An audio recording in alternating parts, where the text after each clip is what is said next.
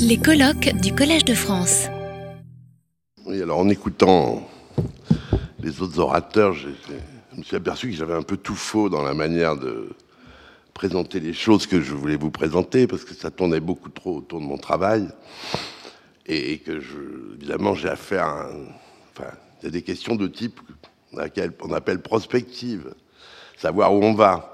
Alors moi, comme architecte, euh, je sais où on va parce que je sais où je vais. Mais il y en a qui vont pas du tout à l'endroit où je vais. Mais je ne peux pas imaginer le futur autrement qu'à travers euh, tout ce qu'il faut pour que ça aille.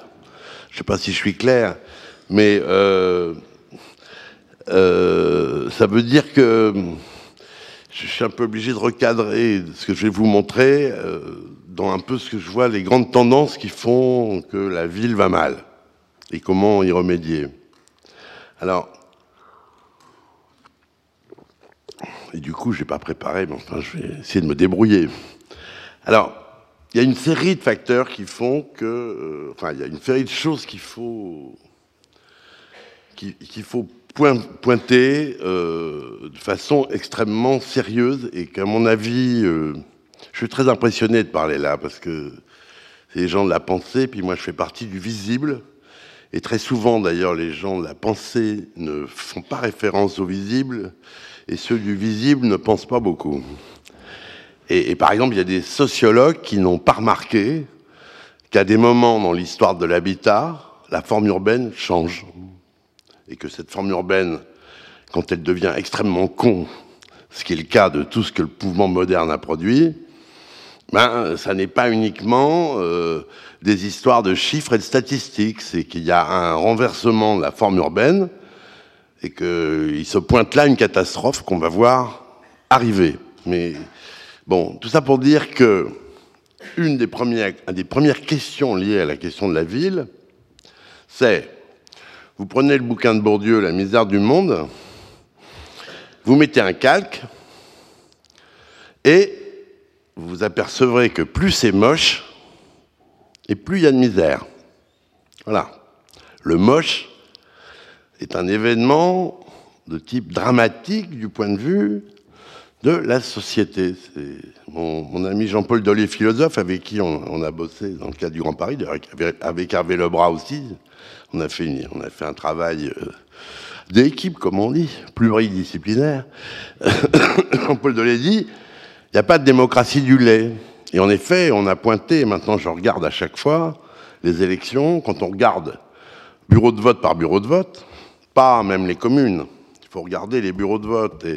Et, notamment, euh, il y a des endroits où les communes, un, grand ensemble, un bureau de vote. Je prends la commune de Stein, que je connais vraiment bien.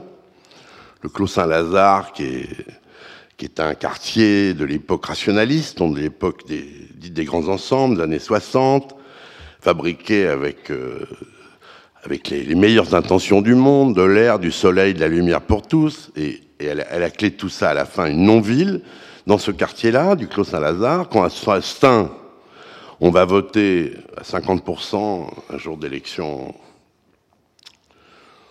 on va dire cantonale, enfin bref, qui ne passionne pas les foules, dans le quartier du Clos Saint-Lazare, ça va être 23%. Dans les quartiers les plus, les plus tragiques, les plus moches, les plus enclavés, les plus fermés, eh ben, par exemple, on ne vote plus. Bon. Euh, on vote très peu. C'est vrai aussi dans, non seulement dans la mocheté de la chose, mais aussi dans l'éloignement de la chose. Plus c'est éloigné aussi. Alors si c'est éloigné au moche, bref, je ne vous fais pas de dessin.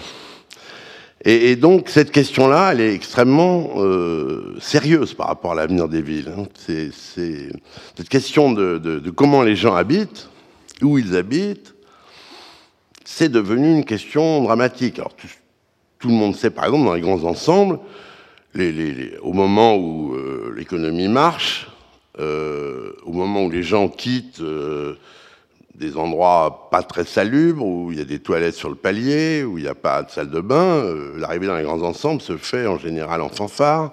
On est extrêmement fiers d'habiter. On a des grands séjours il y a des salles de bain, etc. Bon, il y a une idée d'égalité en plus. absurde, hein, les bâtiments sont tous pareils, ça fait égal. On verra que c'est une très très mauvaise idée de figurer l'égalité euh, comme une grille euh, à la bataille navale C12 coulée, ou, même de, mettre, de faire des portes d'entrée, ou si on a un peu bu, on peut même se tromper de porte quand on rentre chez soi. Donc, euh, à cette, cette fabrication urbaine va se retrouver être une fois que les mobilités résidentielles vont se faire pour ceux qui sont mobiles, devenir le réceptacle de la misère. C'est pas le décor qui a produit la misère, comme les journalistes racontent à un moment, quand euh, la question des banlieues apparaît. C'est la misère qui trouve son décor. Voilà, c'est comme ça que ça se passe. Et donc cette question urbaine, elle est très sérieuse. La non-citadinité euh, a un rapport avec la non-citoyenneté. Pareil pour le vote Le Pen, par exemple. Le vote Le Pen est extrêmement fort dans certains quartiers extrêmement moches. Et par exemple, dans Paris, il n'a jamais pris. Il n'a jamais pris sérieusement, alors qu'il y a tous les ingrédients ethnico, raciaux, et enfin, je n'emploie pas ces mots, mais enfin, moi, dans, habitant le 11e arrondissement, près de la mosquée, euh, qui bouge la circulation le vendredi soir euh, d'une façon désagréable, et dans lequel, si on se trompe dans l'épicerie en demandant du whisky, on manque de se on se fait beaucoup engueuler. bureau de vote, 10% vote Le Pen. Ça marche pas. La bonne urbanité a fait, que, par exemple, la bonne urbanité de la ville a fait que l'exclusion, le, vote d'exclusion ne marchait pas. Par contre, Vitrolles, hein, le fameux, fameux séisme de Vitrolles, même les journalistes avaient remarqué que, euh, bon, on n'avait qu'à mettre 40% sur le, sur le midi de la France. Bon, euh, le, comptoir, euh, le midi de la France, les rapatriés, enfin tout ce qu'on veut. Mais il fallait mettre 20% de plus pour arriver à 60, pour que Maigret soit élu, sur l'urbanité en cul-de-sac, l'urbanisme en cul-de-sac de cette ville de Vitrolles, qui est une des plus mal faites de, de France. Donc il y, y a, une vraie histoire urbaine qui s'est joué et, qui est une histoire politique et qui est extrêmement bon et sur lequel bon c'est pour ça que et sur lequel à mon avis évidemment il faut agir euh, euh, en priorité. C'est la grande question, me semble-t-il en France. Euh, on a même coutume à dire qu'en gros la, question sociale c'est déplacer la question urbaine, puisqu'on va trouver dans les quartiers qui sont les plus moches tous les premiers les derniers arrivés, tous les exclus, enfin bref, toutes les. deux fois plus de malades, je signale, on n'a pas de dépenses de santé. Quand ensemble, deux fois plus, deux fois plus de maladies, deux fois plus de chômeurs, enfin, c'est à ce tarif-là. Hein. Et la laideur. Bien. Dans un pays, dans un pays qui est le nôtre, dans lequel le euh, dernier atout économique qui nous reste, c'est la beauté des villes dans un pays qui est accablé de, enfin moi, accablé, de, comment dire, une France qui s'épuise, quoi. Donc l'esprit d'entreprise. Pardon, je croyais avoir coupé mon portable. Situation. Mais je suis désolé, je l'avais coupé. Je sais pas ce qui. Là, c'est coupé. Pardon. dans un pays, dans notre pays encore, par, par exemple, moi je suis absolument convaincu qu'il y a encore un peu d'attraction économique en France c'est lié à la beauté de la ville, de Paris notamment, par exemple. Et que c'est pas du tout parce qu'il y a un cluster à la défense. C'est parce qu'à la défense, il y a un grand axe magnifique, il y a un ciel inouï et que tout ça vous rattache à Paris. C'est grâce à le nôtre que la défense marche. Et grâce à la grande arche qui a fait que le nôtre a continué à être architecte en chef parce que c'est pas le tas, de, tours mal foutus, euh, c'est pas ça qui a fabriqué une coagulation. C'est un grand ciel central. Et, voilà. Donc je dis tout ça parce que c'est une deuxième question.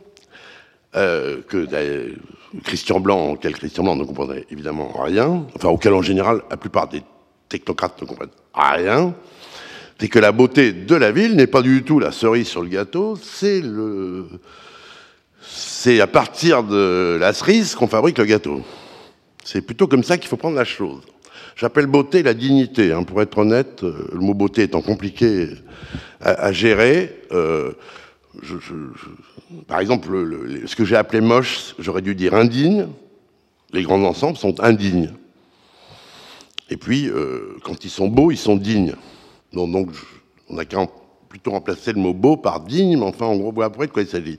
Donc la question, par exemple, dans notre pays, euh, ce, pays un peu, que je trouve un peu accablé en ce moment, plus accablant, plus, bon, je vous passe même, euh, moi je ne veux pas faire, de méchanceté,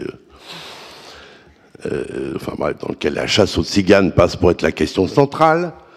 Euh, euh, on sent cette espèce d'affaiblissement, et c'est vrai qu'il euh, a encore une énorme attractivité par sa beauté. C'est quand même, je crois que c'est Elie Faure qui, dans, ce bouquin magnifique qui s'appelle Connaissance de l'archipel, disait disait la France la mesure de l'espace. On a quand même, on a quand même inventé, on a quand même inventé Versailles a produit Saint-Pétersbourg, euh, Haussmann a produit euh, Buenos Aires. Enfin, je veux dire, il y a une tradition de l'espace formidable qui, d'ailleurs, euh, a rendu d'autant plus indignes les espaces pathétiques fabriqués à l'époque des Trente Glorieuses qui furent trente horribles. Il faut ajouter horribles. Et qui furent purement quantitatives. Moi qui suis devenu, comme tout le monde, gaulliste et qui adore le général de Gaulle comme écrivain, je constate avec horreur que quand il parle de, villes, des villes qu'il a construites, ben, il met des chiffres. il ne peut pas dire des lieux. Bon. Donc il y a vraiment une situation... Euh, euh, il y a une situation euh, sur la question de la beauté qui est mauvaise du point de vue de la technocratie, qui s'en fout, et mauvaise du point de vue des hommes politiques, alors pour une raison encore plus ennuyeuse, c'est que la ville, c'est le lieu du temps long, fatalement, et que le temps aujourd'hui, c'est même plus du temps court, c'est du temps instantané. Et, que... Euh, alors ça, c'est une tragédie. C'est carrément la tragédie de la fabrication urbaine. Par exemple, dans, euh, dans un temps municipal, euh, un maire va annoncer je veux faire une médiathèque. Bon, alors on va dire chic, une médiathèque, alors on fait un concours, prend le temps de faire le concours d'architecte, il y a une médiathèque, on inaugure la médiathèque, il y a une élection, et on va faire un gymnase. Si jamais il veut transformer un morceau de ville, ou s'il a le malheur de risquer un tramway, donc, risquer un tramway, c'est embouteillage, euh, 4, 3 ans d'embouteillage. Euh, faut, prendre des tas de conseils en communication pour savoir à quel moment on lance le tramway, à quel moment il est fini, sinon, en réélection, au revoir. Donc, il y a une question, le temps démocratique, le temps démocratique euh, moderne et le temps de la ville sont divorcés. Le temps médiatique moderne et le temps de la ville ne sont même pas divorcés, ils ne sont jamais rencontrés, ils n'ont jamais été mariés. Euh, et, donc, euh, il y a la question du temps est, absente, alors que c'est la question centrale de la question urbaine. Et, alors, mettre le, pour compléter le tout, il y a la question de la décision démocratique. Alors, la décision démocratique, elle est maintenant accablée. Alors, euh, elle est accablée d'un certain nombre de choses, elle est accablée d'une idéologie euh, environnementaliste vulgaire qui consisterait à, ne pas faire en faire le moins possible. Elle est accablée de, elle est accablée de la spécialisation des questions qui, toutes mises bout à bout, peuvent empêcher un projet. J'ai entendu les archéologues tout à l'heure. Je regrette de leur dire que, euh, bon, je ne sais pas du ressentiment, mais néanmoins, je faisais à Sens un projet où un maire courageux avait tenté de relier le grand ensemble et le centre-ville par un projet qui reliait les deux. Effectivement, il y a eu une découverte archéologique. Je ne dirais pas son importance, je suis incapable de la dire, encore que c'était quand même il n'y avait pas de cailloux, hein. c'était des alignements de morts en, éventail. Enfin, je sais pas, bon, c'est certainement extrêmement intéressant. Je n'ai rien contre l'archéologie. Je, je trouve que l'action de la mémoire est fondamentale. Mais il faut que je leur dise que euh, le, le, ce qui aurait transformé fondamentalement Sens, qui a beau être une petite ville de 10 000 habitants, euh, un quartier épouvantable, très moche.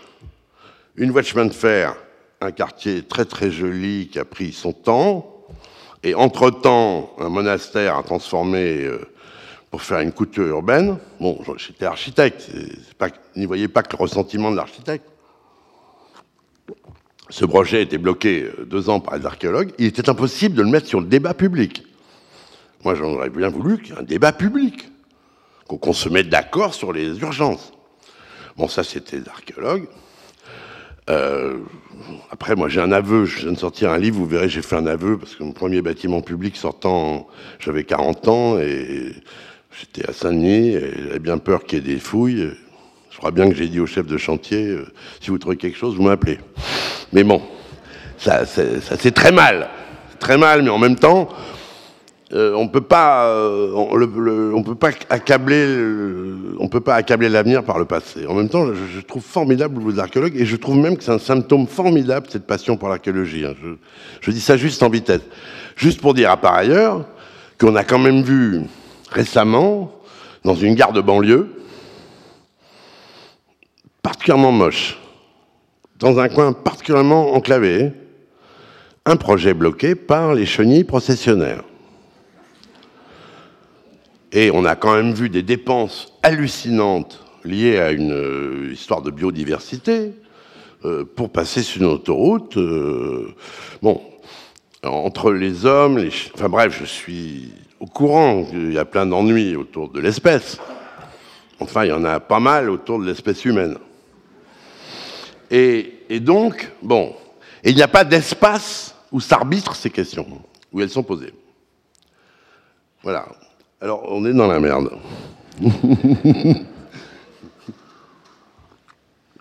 on est un peu embêté.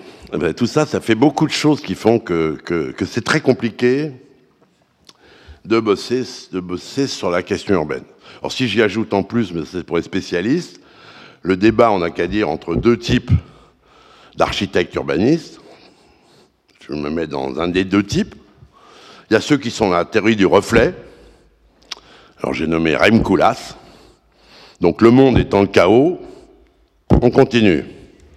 Et, il donc, il, euh, ajoute, euh, comme je suis au Collège de France, vous traduirez vous-même, fuck context. Le contexte.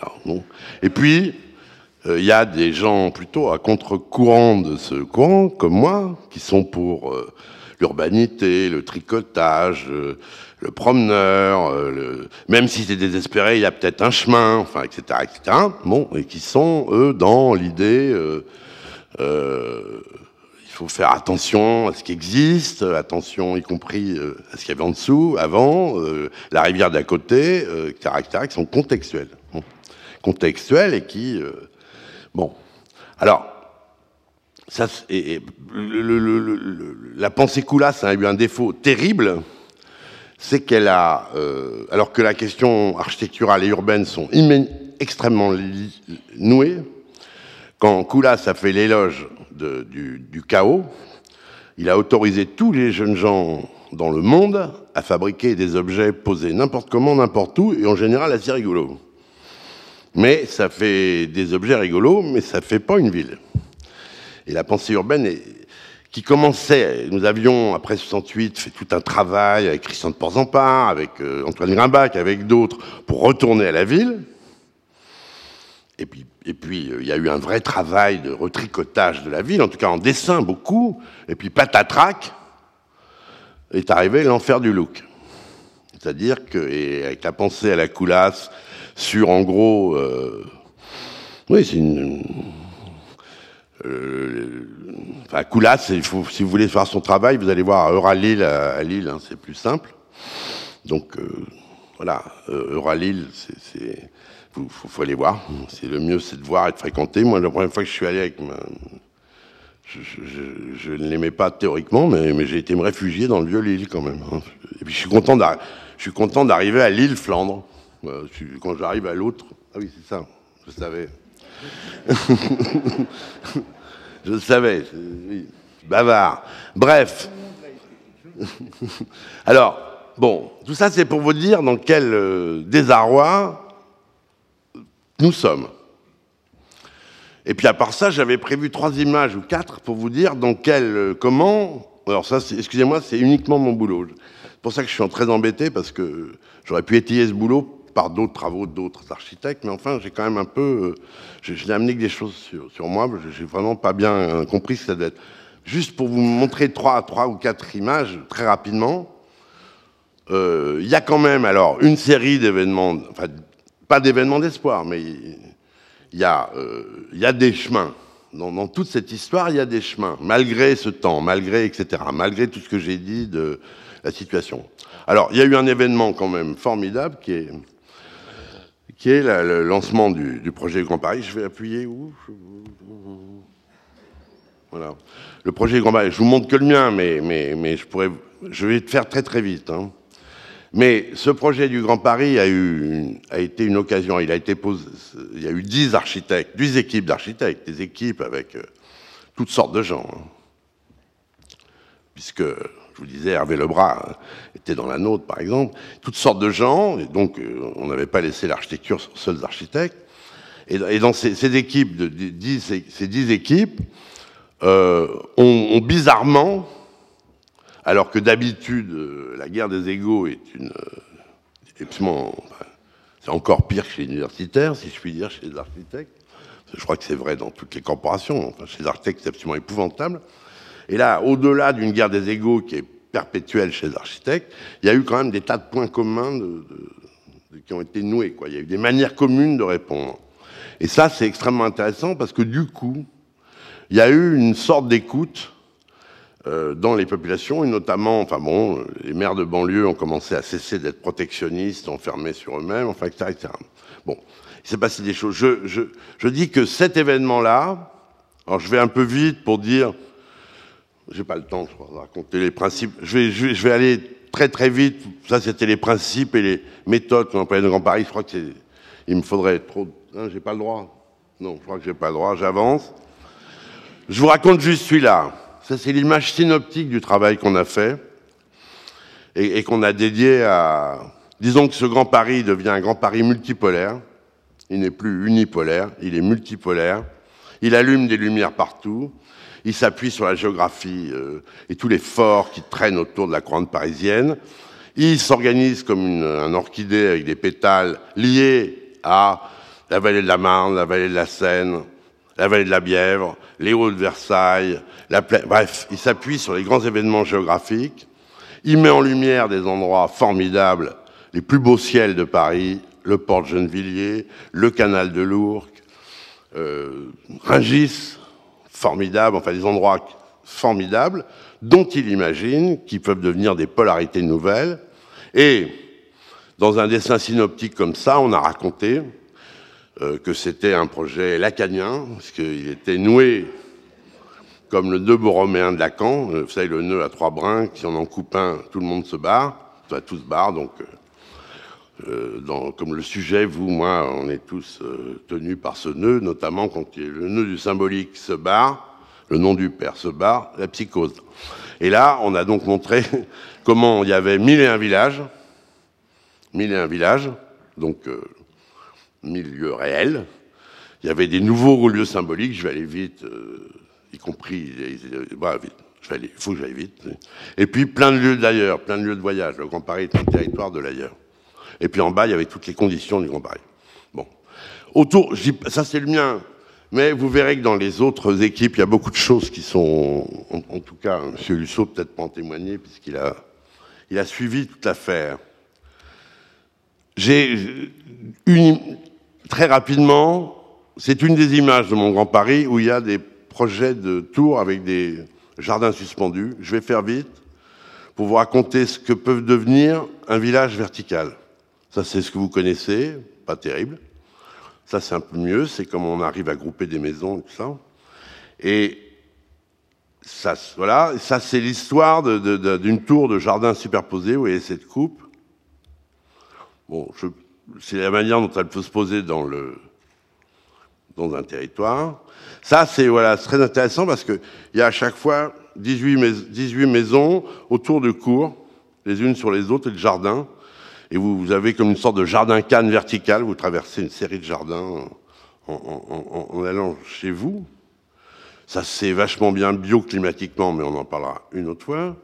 Et ça donne ces systèmes de jardins suspendus, euh, où il y a même euh, des jardins ouvriers au 16e étage. Bon, voilà. Et la fête des voisins, euh, voilà.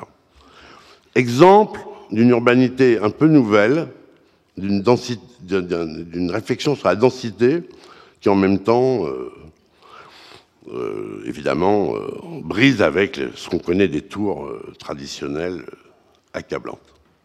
Et ça donne ça.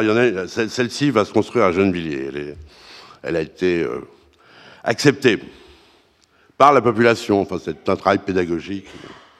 J'avance.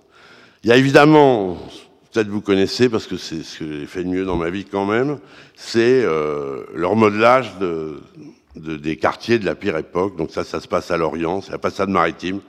En haut, c'est avant, en dessous, c'est après. Ça, c'est en haut, avant, et ça, c'est après. Hein. C'est même une carte postale dans la ville. Ça, c'est pour raconter ce qui me semble indispensable de faire dans les quartiers les plus moches. Un, vrai travail d'embellissement. Et, tout ça, c'est pas uniquement de la couleur, hein, c'est une manière d'habiter, etc.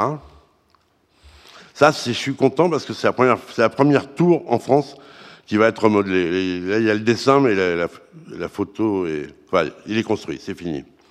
Et, en général, aujourd'hui, quand, l'agence de rénovation urbaine arrive quelque part, elle dit s'il y a une tour, faut casser. Le maire d'Angers, intelligemment, a dit euh, non, il y a un signal au moins dans la ville, et on l'a remodelée. Elle est devenue un.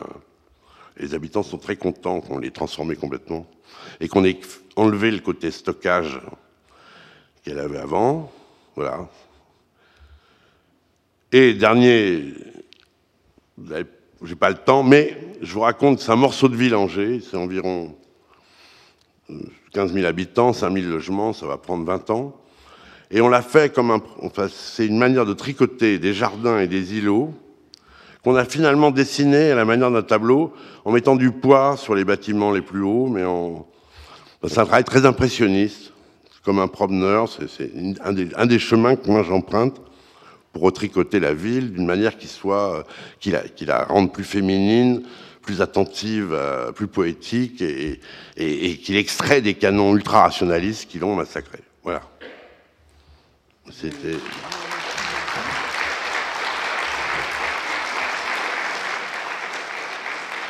Retrouvez tous les contenus du Collège de France sur www.colège-2-france.fr.